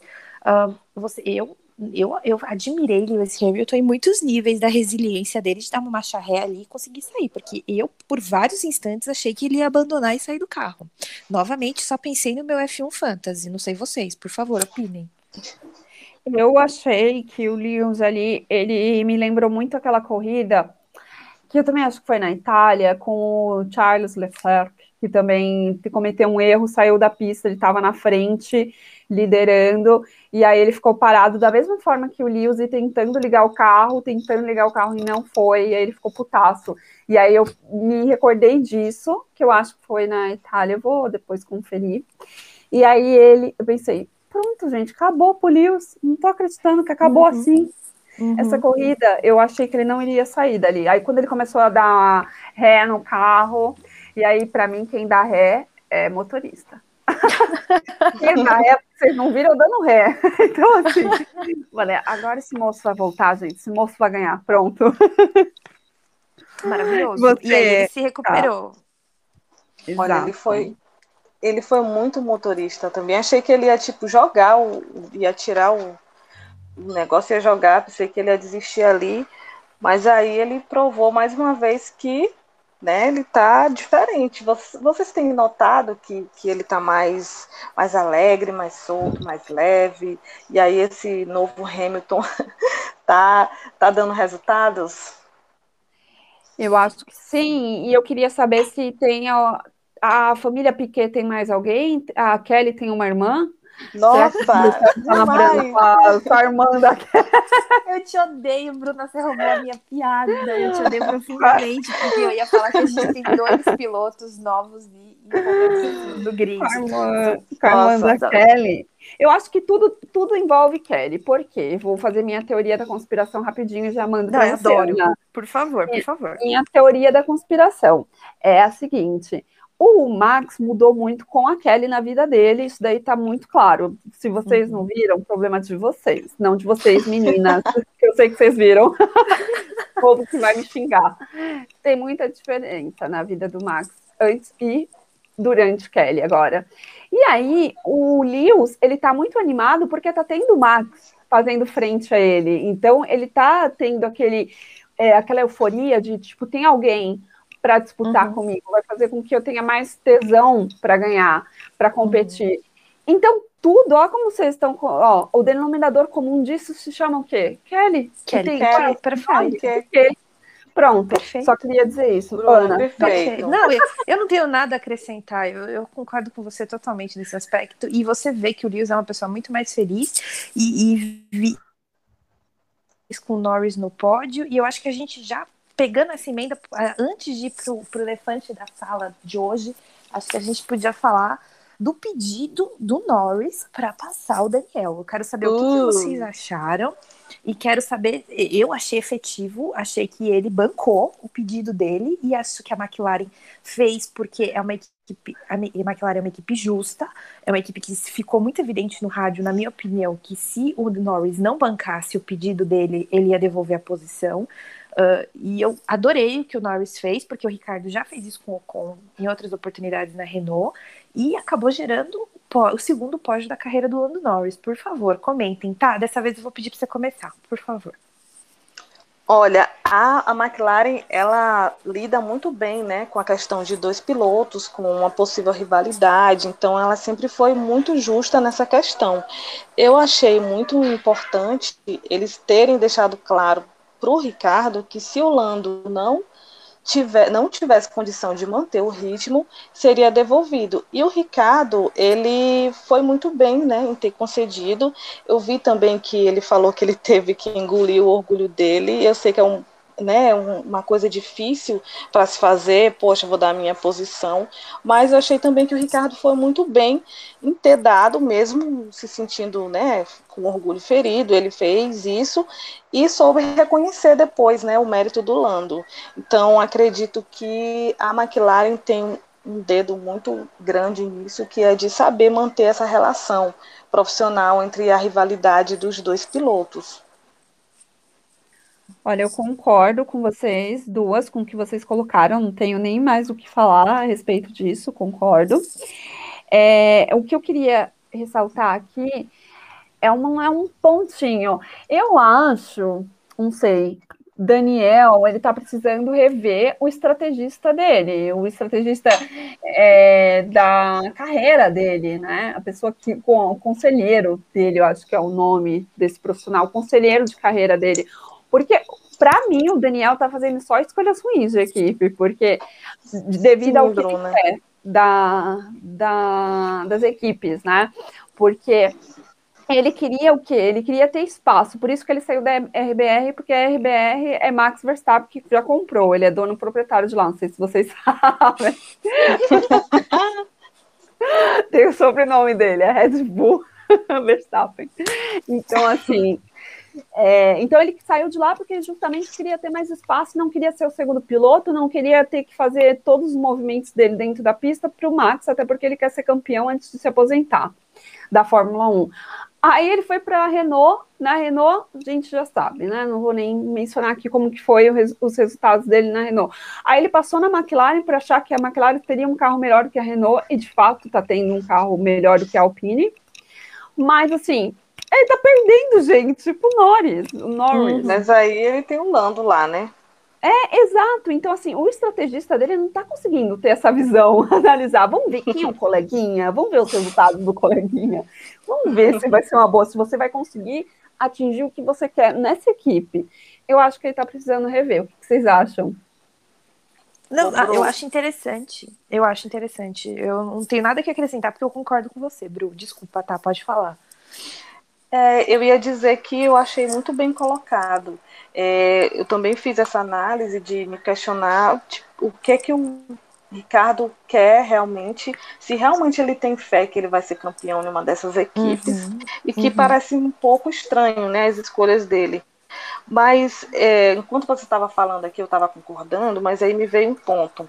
Será que ele preferiu a McLaren porque ele viu que a McLaren age de forma mais justa com os pilotos, que a McLaren sabe lidar com essa questão. Talvez ele tenha analisado isso, porque as outras equipes que ele teve sempre tinham preferido. E eu não sei ainda se a McLaren, é, a McLaren faz isso. Né? A gente sempre vê o Lando lá e tal, mas a gente, eu não sei exatamente, não é muito claro para mim se a McLaren faria isso de ter um preferido e prejudicar o, o Ricardo em alguma situação, ser injusta. Ó, eu acho que é um ponto interessante isso que você trouxe, só que aí eu coloco outra coisa. Coloco o seguinte, na Renault, quando era Renault, e, né, ele saiu antes de saber que viraria Alpine, ele, ele tinha o status de primeiro piloto, ele fez um contrato mega milionário que tinha as exigências dele, tudo aquilo que ele não tinha na RBR, ele conseguiu dentro da Renault. Então, eu duvido que seja esse o ponto que ele analisou. Eu acho que ele analisou a competitividade do carro, mas esqueceu, uhum. pode ter menosprezado a capacidade do Lando de ser melhor do que ele. Sim, talvez uhum. ele tenha esquecido. Não, mas eu, quero, eu quero trazer uma outra pergunta aqui para vocês, para trazer um pouco mais de, de lenha para a questão. Uh, se ele não fosse para a McLaren, que ele viu que a McLaren provavelmente estava melhor que a Renault, ele iria para onde? Eu acho que ele continuaria na Alpine. Será que eles iam rescindir o contrato milionário dele? Então, não sei se é, tinha é alguma cláusula. Porque ele estava tentando escalar o grid para ir para um lugar melhor. E eu acho que a McLaren realmente está entregando e entregaria melhores resultados desde o ano passado, entendeu? Então acho que ele está tentando escalar de novo. Eu acho que ele está olhando muito mais para a equipe do que de fato o que acontece ali dentro e super valorizando o que ele vai apresentar, né, dentro uhum. da equipe tipo, não vou, porque eu vou me dar melhor dentro dessa equipe. Não sei, também não sei se ele seria melhor do que o Ocon agora na Alpine, se não tivesse um Alonso. Ótima hum? questão. Ótima questão. Que eu acho Bom, que o Ocon tá indo muito bem, né? O Alonso não apareceu tanto esse final de semana, né? Exceto pela questão da asa quebrada, eu não vi o Alonso quase. Nem Ocon é... tanto também, né? É, eu também, eu tô achando que o Ocon tá dando melhor do que o Alonso dando voltas. Não, precisa, ele precisa, né? Porque dizem que o, contra, o contrato dele acaba e aí ele vai ficar Deus dará. Como é que vai ficar a situação do Ocon? Vai para onde? Eu, eu gosto muito do Ocon, né? O Ocon, assim, falar do Ocon, gosto muito dele como piloto. Uhum. Eu acho que ele ainda tem muito para mostrar dentro da Fórmula 1 e ele já está mostrando, porque ele não é um piloto super valorizado, um piloto uhum. ruim, que cometa erros horrendos, que a gente fala, tipo Mazepin. Uhum. Tinha que botar ele aqui. tipo, nossa, moço, onde você comprou essa super licença? muito boa, muito boa. Então, eu acho que, que o Ocon ele tem que continuar na Fórmula 1, gente. A Alpine tem que segurar ele, tem que ver que, que ele é um bom piloto, que ele ainda tem muito para mostrar. Uhum. E a gente já pode entrar no, pode. na polêmica do fim de semana para a gente já dar aquela. Não, ah. fantástico. Eu só queria destacar, por fim, porque provavelmente acho que vai ser o último assunto e o mais né, doido de todos. A Ferrari ficou muito bem, quarto e quinto nessa corrida, né? Não se falou muito do Sainz, como eu havia dito, e eu queria destacar isso, mas Charles Leclerc chegou a ficar entre os três primeiros. É que, é que Lewis Hamilton é um fenômeno, escalou aquele grid loucamente, graças ao que a gente vai falar daqui a pouco. Mas ele escalou o grid e Charles Leclerc e Carlos Sainz conseguiram pontos importantíssimos para a escuderia Ferrari, com aquele pequeno trator em desenvolvimento que eles guiam. Olha, eu, eu, é o que eu coloquei nos treinos, né, na quali, que a Ferrari ela tá mostrando que tá melhor do que o ano passado. Isso para quem é fã da Ferrari ou então quem é fã da Fórmula 1 já fica feliz. Porque uhum. a gente quer isso, né? A gente quer carros competitivos, pilotos competitivos para que tenha corridas dessa forma, que a gente não consiga ficar sentada no sofá, inerte. Uhum. Então, eu, estou muito feliz com essa recuperação da Ferrari. Eu vi que ela está tá boa, apesar de tudo, apesar do Charles não ter conseguido segurar. E o Charles é um cara que segura bem as posições dele. Se você uhum. for ver a uhum. carreira dele, você vê que ele segura. Mas quem é que estava no retrovisor dele? Lewis Hamilton. E ele anda mais contido, né? Eu acho que ele aprendeu bastante ano passado com o que aconteceu com ele. Não sei se vocês concordam, tá? Fica à vontade para dar sua opinião, por favor. Sim, eu concordo. Inclusive, é, eu vou concordar aqui com o que a Bruna falou no começo sobre o Sainz, que ele, ele não, não teve muito destaque, mas ele fez uma ótima corrida, né? Largou uhum. em 11, chegou em quinto. Então, pelos eventos não se falou muito dele, mas ele fez um ótimo trabalho hoje, né? E o que mais que eu ia falar? A última coisa, a última pergunta que vocês não fizeram, esqueci. Era. Não. Não, era só, é sobre eles mesmos, sobre o desempenho, se você acha que ele te teria segurado a posição, alguma coisa ah, assim. Ah, sim, era sobre o Charles, né? Que uhum. ele mudou. Hum, sim, é, eu vi que quando o, o Verstappen rodou, ele ficou ele teve uma decisão muito rápida de não ultrapassar. Vocês viram isso? Sim, sim. Ele, ele deu uma declaração, né, depois. Exatamente. Falando. Então, eu acredito, ele foi mais analista e olha que ele não estava com rádio da equipe, né? Então ele analisou, um, não vou passar porque pode me prejudicar. Já é um muito Charles bom. mudado. Hum, exato, e é muito bom destacar isso. Ele passou a segunda metade da corrida depois do safety car totalmente sem rádio. Um efeito, um feito fantástico para um piloto, que depende muito do rádio, né? Eles conversam muito com os engenheiros e tal. Eu, eu achei isso muito interessante de ver. Eu queria saber se tem, tem dedo da Piquet também. Vou, vou desenvolver a minha teoria. É a Charlotte, vou... no caso dele, é a Charlotte.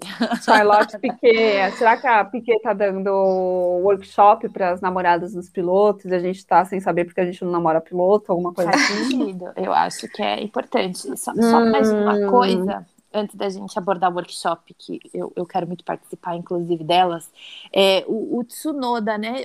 O Tsunoda fez um. Do Gasly, eles também. O Gasly acabou pontuando, o Tsunoda não. Mas o Tsunoda ele largou em último e terminou em décimo segundo. Ele acabou tomando uma penalidade, ele tinha terminado melhor, mas ele tomou uma penalidade por track limits, né? Por exceder o, o limite de pista. Uh, então, eles outros que a AlphaTauri tá melhor, só que ela também não tá tendo muita sorte em corrida. Acho que acho que é a última consideração que eu tinha para fazer antes de abordar o, o, elefante na sala. E vocês? Eu vi que o Gasly terminou a corrida pé da vida, né? Ele saiu do carro assim que nem olhou para a galera, tava ali Nils, Max, é, Lando, ele saiu do carro de cabeça baixa e foi, pegou a reta dele e foi embora. Então assim, estratégia viu... horrível, né? Errada. É uma pessoa extrema, é uma pessoa frustrada, né? Você vê que ele estava bem frustrado com a corrida, ele deixou a frustração tomar conta dele e esquecer a parte da educação de tipo, oh, parabéns, coleguinhas. Mas, né, gente, isso acontece. Acontece. acontece. Bom, e então você? vamos lá. Ah, eu ia perguntar tá. para cá isso. O que, é. que você achou? Não, é. Eu não tenho mais nenhuma, nenhuma colocação sobre a corrida. Eu achei, eu só, eu fiquei olhando ali ele passar direto, eu falei, hum, climão. Só isso. Só isso. Adoro que a gente sempre gosta de um climão, né, gente? Bruna, pode a gente falar. ama. Vamos brigar agora, Bruna. Ah, Vamos não, lá, Bruna. Sou... porque eu tô querendo participar do workshop da workshop, workshop. É o workshop para mim mesmo. Terapia de choque. De Kelly Piquet. Então, querida, preciso manter a minha minha aura de Angela do Lewis Hamilton plena. Então não vou brigar, credo, eu só vou apontar os fatos.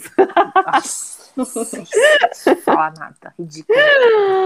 Bom, antes de falar, né, adentrar, eu queria pontuar duas coisas. Primeiro, que Bottas não anda bem em pista molhada. É uma coisa que eu Um finlandês que não faz isso. Tá certo. uma ressaltada nisso, que ele não anda muito bem em pista molhada. Segundo ponto, Fatos. que o. é, Fatos, isso. Fatos. Fatos. E o Russell vinha fazendo uma boa corrida. Ele vinha Fantástica.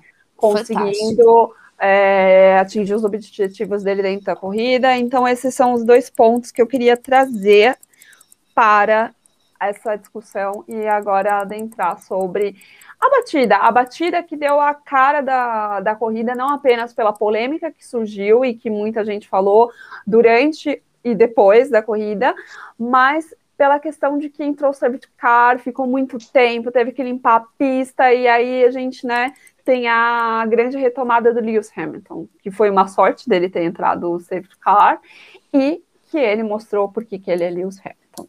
Mas sobre a batida em si, já vou começar pontuando o que eu achei da, da batida. Quando eu vi pela primeira vez, né, ali acontecendo, eu fiquei sem ação, porque foi uma batida feia, né? Então eu, eu fiquei, gente, e aí eu não consegui pensar do tipo, nossa, mas como que aconteceu? Culpa de quem? E não sei o quê. Eu pensei só, deve ter sido por causa da pista molhada, deve ser um ponto onde a pista está molhada. E aí eu não consegui detectar é, exatamente que curva que era, vendo ali. E aí eu fiquei assustada com, com a batida, a batida feia. Aí o Bottas, né, bateu na, na mureta, tudo.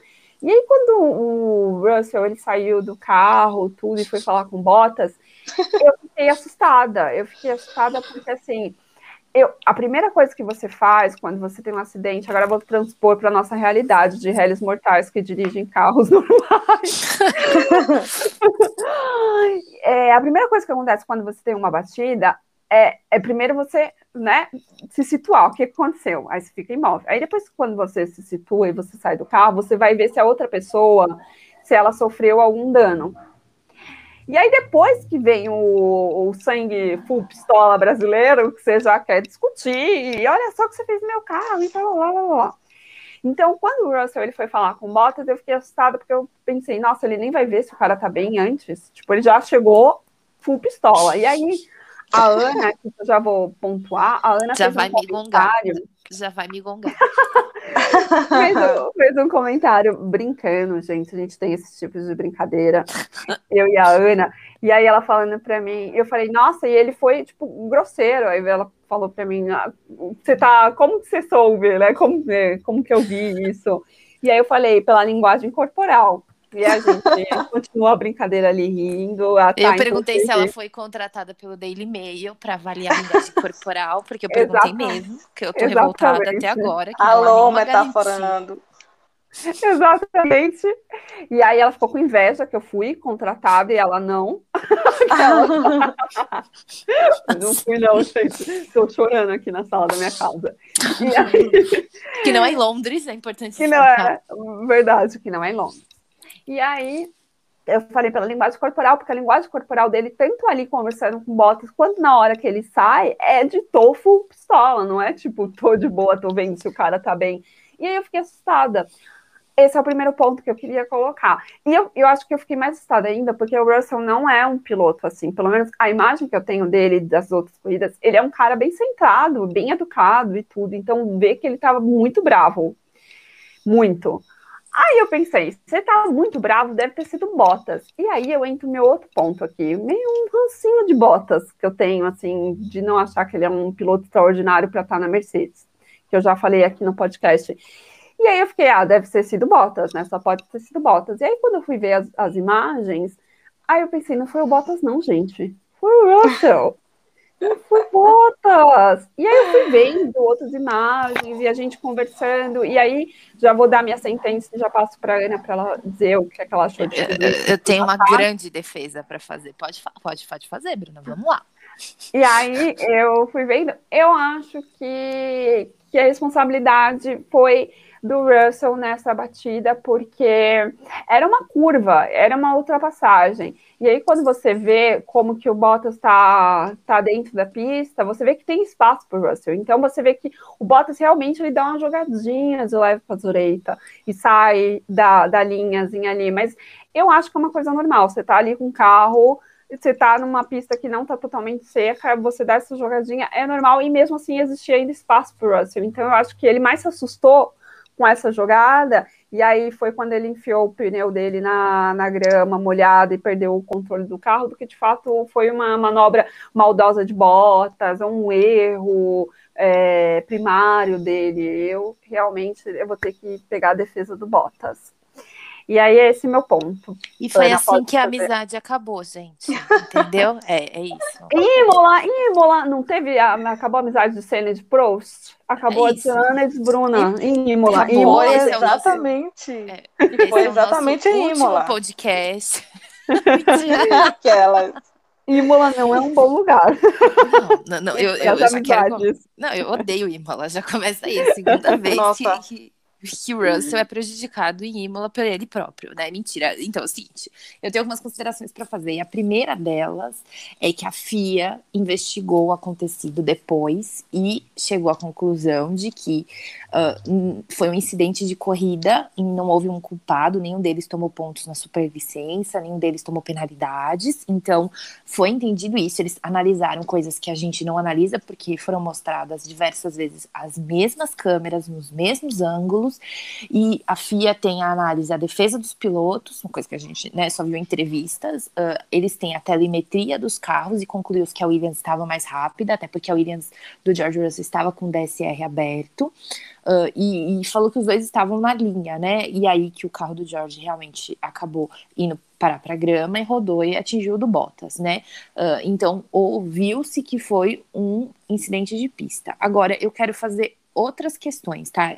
Levando em consideração isso, então, se a FIA diz que é um incidente de pista, e pelo que eu vi, inicialmente eu achei que a culpa fosse do Russell também, só que quanto mais eu vi o vídeo, e eu vi o vídeo em câmera lenta, eu comecei a achar que a culpa não foi só do Russell, foi do Bottas também, então agora eu tenho a conclusão e mantenho que foi um incidente de pista, né? Não vou também só passar pano pro George Russell, apesar de eu querer muito, não sou capaz de fazer isso. Uh, eu queria trazer outras questões para destacar para vocês. A primeira é: não era nem para uma Mercedes estar ali. Essa é a primeira que eu. Que, que, assim, tudo bem que George Russell falou, falou, não deveria ter falado, porque a gente sabe que a Mercedes detesta esses burburinhos, a Mercedes detesta esse tipo de comentário. E George Russell falou demais, isso é uma coisa que eu tenho que falar, e acho que a Thalita vai concordar comigo daqui a pouco. Eu acho que George Russell falou muito, falou coisas que não deveria, claro que foi o calor do momento, ele estava irritado, ele foi lá tirar satisfação do Bottas. Bottas mostrou o dedo do meio para ele. E aí o George deu um tapinha. Há controvérsias se o tapinha foi no capacete do Bottas ou se foi no, no, motor. Eu acho que foi no motor, porque se fosse no capacete, a cabeça do Bottas teria ido um pouco pro lado e isso não aconteceu em nenhum momento, por menor que tenha sido tapinha. Essa é a primeira questão, não era nem para aquela Mercedes estar ali. Porque, né, Mercedes, o, o, Hamilton tava brigando bem mais lá em cima, o Bottas largou em oitavo, já tava em décimo e tava no esquema. Passou um, passou, passou dois, passou, passou. Tava passando um pessoal ali, gente. Ele não tava conseguindo ultrapassar o Lance Stroll. Ele só passou o Stroll no momento que o Stroll foi pro box né? Isso é uma coisa, né, que me, me chamou a atenção. A outra coisa que eu queria chamar a atenção é que essa briga aí, ela é a ponta, a batida foi a ponta do iceberg, porque isso aí vem rolando desde o Bahrein. É, o George Russell quer a vaga da Mercedes, isso não é segredo para ninguém. O Bottas está psicologicamente abalado, porque ele sabe que ele tem que brigar mil vezes por aquele lugar. E o George falou uma coisa que na minha opinião, dentre todos os absurdos que ele falou, uma coisa que é muito verdade. Se fosse outro piloto ali, será que o Bottas teria agido da mesma forma? Porque tiveram outros pilotos que ultrapassaram. Mas o George Russell, que é a vaga dele, com uma Williams, uma Williams ligando com uma Mercedes, é uma coisa meio louca. Se alguém me falasse em 2019, 2000, que ia ter uma briga de uma Mercedes, uma Mercedes com uma Williams em 2021, eu falo, você tá louco, você bebeu. E, e não, né? Era o que estava acontecendo ali. Então, queria chamar atenção para isso e queria chamar atenção ao fato também de que o Toto Wolff não gostou da situação e deu declarações bombásticas, né? Alfinetou George Russell, que alfinetou Bottas, então todo mundo se alfinetou ali. Toto Wolff, como chefe de equipe da Mercedes, defendeu Bottas, uh, meio que deu a entender que George Russell, né, não tá tão próximo assim da contratação e em contrapartida teve uma coisa que me surpreendeu positivamente, foi a Williams, o, o chefe de equipe da Williams, né, o CEO, que é o Jos Capito, Capitolo, né, vamos todos morrer mesmo com tentando falar o nome dele. Ele veio a público e deu, fez um vídeo defendendo o George, falou, não, ele estava brigando pela posição dele, e eu achei isso incrível, só que o Toto não gostou, porque falou que o George tinha que pensar de uma forma global.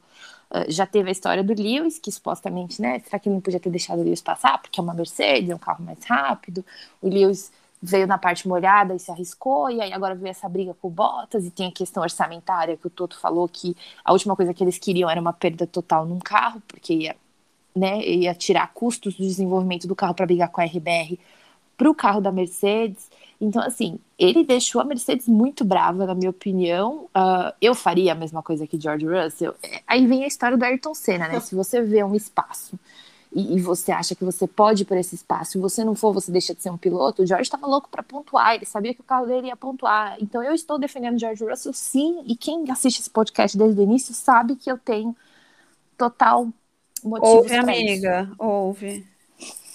Para de botar gente no YouTube, mulher. Ai, é verdade. Toda semana eu querendo botar a gente no YouTube, Bruna. Toda não semana. Desculpa, gente. tá? Me exaltei, defendi, fiz a minha defesa aqui. Será que vem aí aqui, no YouTube? Jo... Será YouTube. que vem? George Russell me contrata para te defender, se você estiver ouvindo. em inglês, isso. Obrigada. Tá, a sua opinião, por favor. Sim, ai, gente, torta de climão total nessa, nessa corrida, né? É, mas eu vou começar aqui com o que a Bruna falou, e eu concordo muito, que é, cara, o acidente foi muito feio. E eu agradeço que, se eu não me engano, não foi passado ao vivo, foi uma imagem recuperada, porque parece que a câmera estava no Lewis, no Lewis não, estava em algum lugar. Quando voltou, eu já vi os dois carros lá destraçados, então foi uma, uma imagem muito feia, uma batida muito forte, e o Russell se preocupou apenas em ir lá extravasar raiva. Então, concordo com a Bruna na questão de que ele não foi lá saber se o cara estava tudo bem, o que aconteceu e tal. Ele foi lá apenas tacar o dedo na cara e pronto. Eu achei também, eu achei uma reação exagerada do George, né? Até porque realmente como a Bruna disse, ele não aparenta ser assim, ele sempre está muito contido nas entrevistas, nas coisas, ele já deu uns, já fez uns comentários assim que a gente vê, hum, ele se contém demais, ele, né, ele pensa uma coisa e fala outra, a gente sabe, e importante dizer, o tapinha no, o tapinha no carro, eu também acho que foi no carro, porque a cabeça do, do, do Bottas não se moveu. Mas aí, galera que está ouvindo, vão, comentem no, no, na rede social das meninas o que, que vocês acham. Vamos Lindíssima, fazer propaganda. Amei, amei. Maravilhosa. Ai, ai. Sim, e aí, sobre o incidente, eu acho que, assim, tem um contexto entre eles dois e todas as reações, elas são por esse contexto, que já é um contexto de rivalidade, até pelo que o George falou no final, que ah, se fosse outro piloto ele não teria falado, não teria feito isso. Então, já eles dois já têm na cabeça. Tanto o Bottas pensou, ai meu Deus, lá vem o George me passar de novo uma Williams e eu vou dar uma jogadinha marota pro lado aqui para não para não deixar. E o George depois falou, pensou isso, né, de que se fosse outra pessoa ele teria deixado. Então, a gente tem que ver esse contexto de um que é o lugar do outro e por isso isso se tornou uma coisa grande.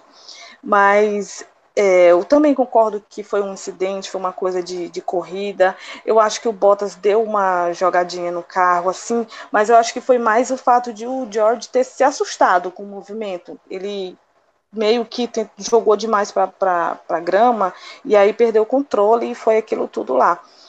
É, eu acho que o George também falou muito, ele poderia ter falado menos e já deu PT no carro da Mercedes e ele é um piloto Mercedes e o fato dele ter falado mais coisas pode ter piorado.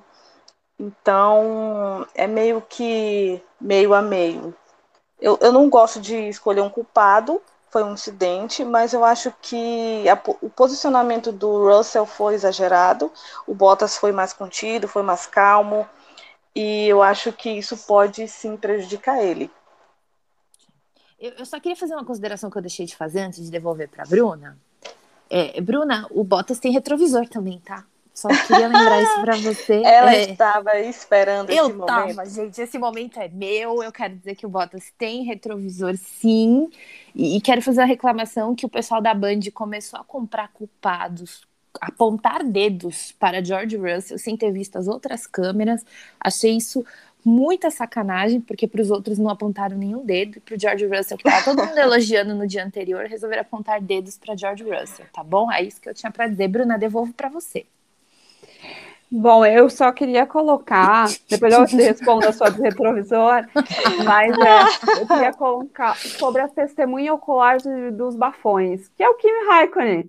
É o cara que sempre fala e é sempre a testemunha ocular. Eu fico imaginando para tirar alguma coisa dele. Porque o outro de Imola foi a mesma coisa, né? Ele Sim. também estava lá quando o George bateu, gente. Testemunha ocular. É o Kimi Raikkonen. E a pessoa que mais, menos fala. Pontua aqui de novo, porque numa testemunha você tem que falar, né? Imagina tirando algum fato de Kimi Raikkonen. Kimi de camarote. Maravilhoso, maravilhoso. Bom, se eu ver o retrovisor, realmente o Bottas também tem um retrovisor ali. Dois, né? Na falta hum. de um tem dois. Hum. Mas eu, eu acho que, que ele, ele enxergou super o George, né? Se ele não enxergou, ele enxergou na pancada depois. Mas... Desculpa, eu não devia estar rindo, ainda bem que tá todo mundo bem. Mas ele, ele enxergou, então né, vamos deixar aqui.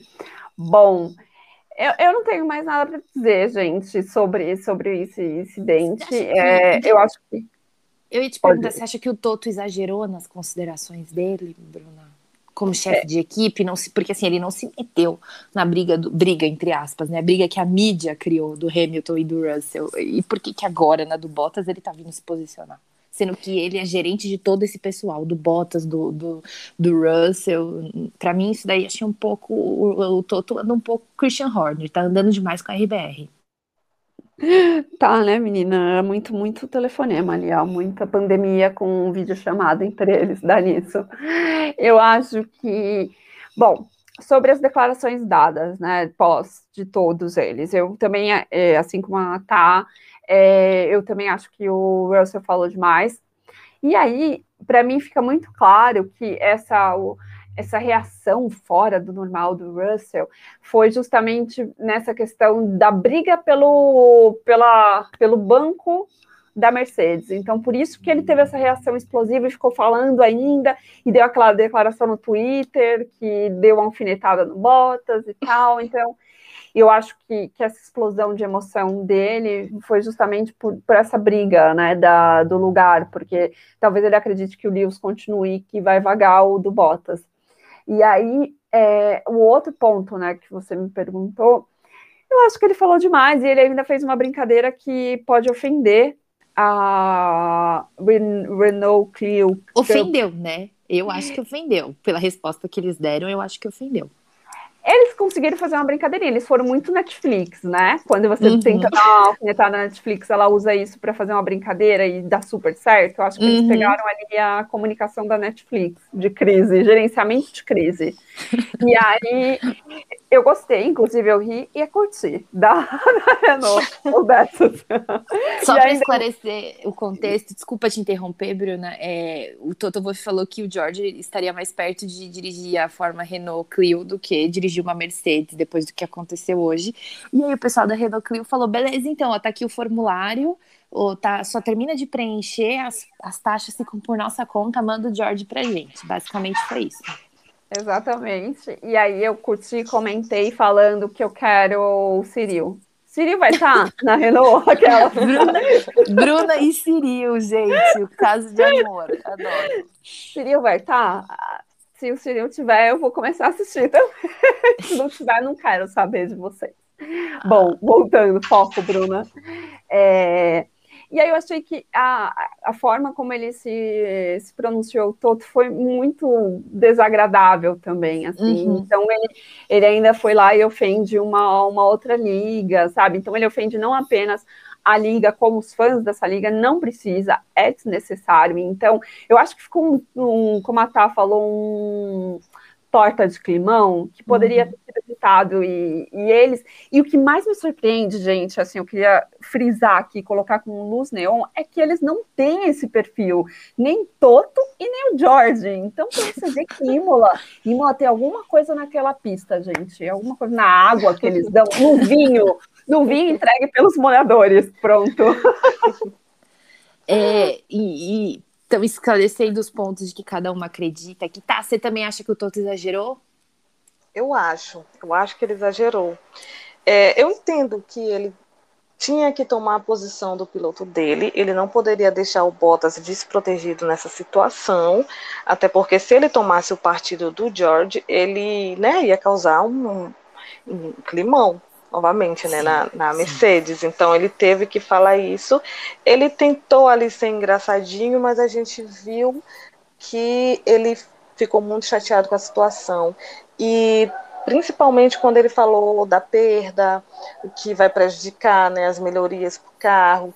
Esse é o ponto mais crítico né, dos comentários do Toto, porque ele viu ali que é, primeiro, ele disse que o George poderia ter evitado, que a partir do momento que ele decidiu ultrapassar uma Mercedes que é mais rápida, ele aceitou os riscos, então e que ele deveria aprender. Então ele já tem um ponto, né? Ele já, já, já tomou um partido. E aí depois ele veio e falou que o fato da W12 ter tido perda total, isso vai prejudicar a equipe. Então já liguei ali um alertinha, hum, deu ruim sabe? Uhum.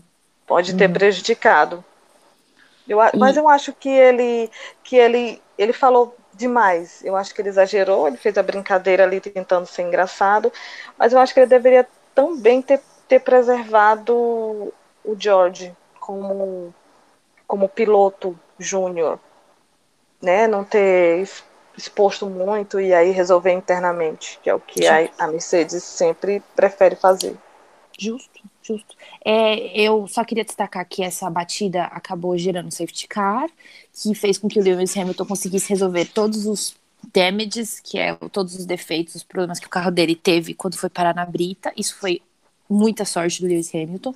E a partir daí ele conseguiu escalar o grid de forma brilhante, pondo medo em todo mundo. Passou o Norris, passou o Charles, passou o Sainz, passou todo mundo e chegou em segundo lugar brilhantemente. Eu achei que foi uma bela, isso gerou uma bela corrida para o Lewis, foi fantástico trouxe pontos, fez com que a Mercedes ainda tivesse em primeiro lugar no campeonato, fez a volta mais rápida, Sim. que fez diferença, o que eu achei brilhante. E aí, tendo em vista essas considerações, eu, eu quero fazer uma pergunta para vocês, porque teve um momento que o Lewis ficou na frente.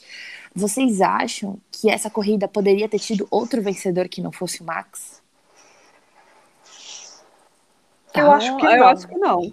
Ah! Oh, lindíssimas, alinhadas, belíssimas. Belíssimas. Não, Sincronizadas. Sincronizadas. Eu acho que poderia ser o Hamilton, mas eu sou Team Hamilton, sempre fui, sempre serei, então eu sou suspeita. Eu acho que não, pela largada. A largada do, do Verstappen ali já fala, gente, ele tá com a faca nos dentes. Hoje é, hoje é dele. E aí foi o que aconteceu. Ele manteve, ele conseguiu manter o posicionamento dele, até mesmo na, na hora que ele fez o pit stop, né? Que todo mundo reclama, todo mundo, é, a galera da Band, que eu estava assistindo pela Band, como eu já falei aqui, é, falando, nossa, ele não deveria ter feito pit stop agora, a RBR deveria copiar da Mercedes, porque você faz isso, você copia o, a hora do pit stop de quem está na frente, e lá. E a RBR falou, beijos, dois ponto dois aqui, ó, nosso pitch. E o Lewis demorou, né? O Lewis foi quatro segundos, demorou. né? Foi considerado devagar, né? Podia ter, isso podia ter mudado tudo. Então, então assim, era do Max, já estava escrito uhum. para ele ali. Então... E, e só para finalizar, antes de perguntar se vocês têm alguma consideração final, queria destacar que o Tsunoda tomou punição de 5 segundos, então fez com que ele terminasse a corrida em décimo segundo. O, O Kimi Raikkonen também tomou uma punição de 30 segundos, fez com que ele perdesse os pontos e o Alonso subisse para a zona de pontuação. O Kimi acabou ficando em 13 terceiro e o Alonso ficasse em décimo, ganhando a pontuação, trazendo então pontos para a Alpine junto com o Ocon em nono e décimo. E outra pessoa que tomou também foi o Stroll, que também perdeu de sétimo, ficou em oitavo. É, pelo por ele ter trazido, por ele ter saído em vantagem no, no na pista ter ganhado vantagem durante uma ultrapassagem na pista. É isso. Vocês têm alguma consideração final, garotas? Não, eu falei, falei e falei hoje. falei eu, eu falei mais ainda. Defensora do George Russell, me contratem. E você, tá? Você tem alguma? Olha, considerações finais é que a gente está tendo ótimos grandes prêmios, né? Tá, estamos tendo ótimas corridas eletrizantes e quem não assiste Fórmula 1 deveria assistir, né? Deveria começar a dar uma chance. E, e é isso. Eu estou gostando demais dessa temporada. Já é a minha temporada preferida, apesar de eu ter acompanhado só duas. Mas eu estou gostando demais. Então, é, é isso. Então é isso. Eu tenho só uma sugestão para Portugal. Para a FIA, se estiverem me ouvindo, coloquem a entrevista com o Bottas e o Russell juntos, por favor. Nunca pedi nada. Tá, muito obrigada por ter participado com a gente desse podcast. Foi um prazer ter você aqui. Espero ter de novo. Ai, ai sim, gente. Agradecer pelo convite né, para a gente fazer, para eu fazer aqui a minha função de comentarista de sofá, fontes da minha cabeça, que é assim que eu sou mesmo. E agradecer, foi muito legal, foi muito divertido. Eu gosto muito de acompanhar o podcast de vocês, eu sou muito fã e tenho visto é, crescimento, tenho visto confiança e é isso que eu admiro. Então, parabéns pela iniciativa de vocês, que vocês estão tendo. Fico muito feliz de ter sido convidada e gostei muito do tempo que a gente passou aqui junto. Obrigada. Ai, tá maravilhosa. Muito obrigada a você por acompanhar o nosso podcast, por ter aceitado participar hoje e comentar aqui com a gente sobre essa corrida maluca. E eu amei que você uhum. colocou que já está sendo a sua a sua temporada predileta, porque essa temporada realmente está, sim, ó, para ser uma das melhores, né? Uhum. Tá. Então, uhum. adorei. Eu... Obrigada, Bruna, por manter a amizade. Ah, é verdade. Talvez esse podcast acabe aqui hoje, em Imola. Fiquem Beijo, Sene Prost. Daí, se George Russell não foi culpado, encerro essa minha consideração final. Nada tendenciosa. Acho que a fibra ótica da conexão tá caindo. Beijos. Beijos. Tchau, gente. Tchau, obrigada. Beijo, beijo.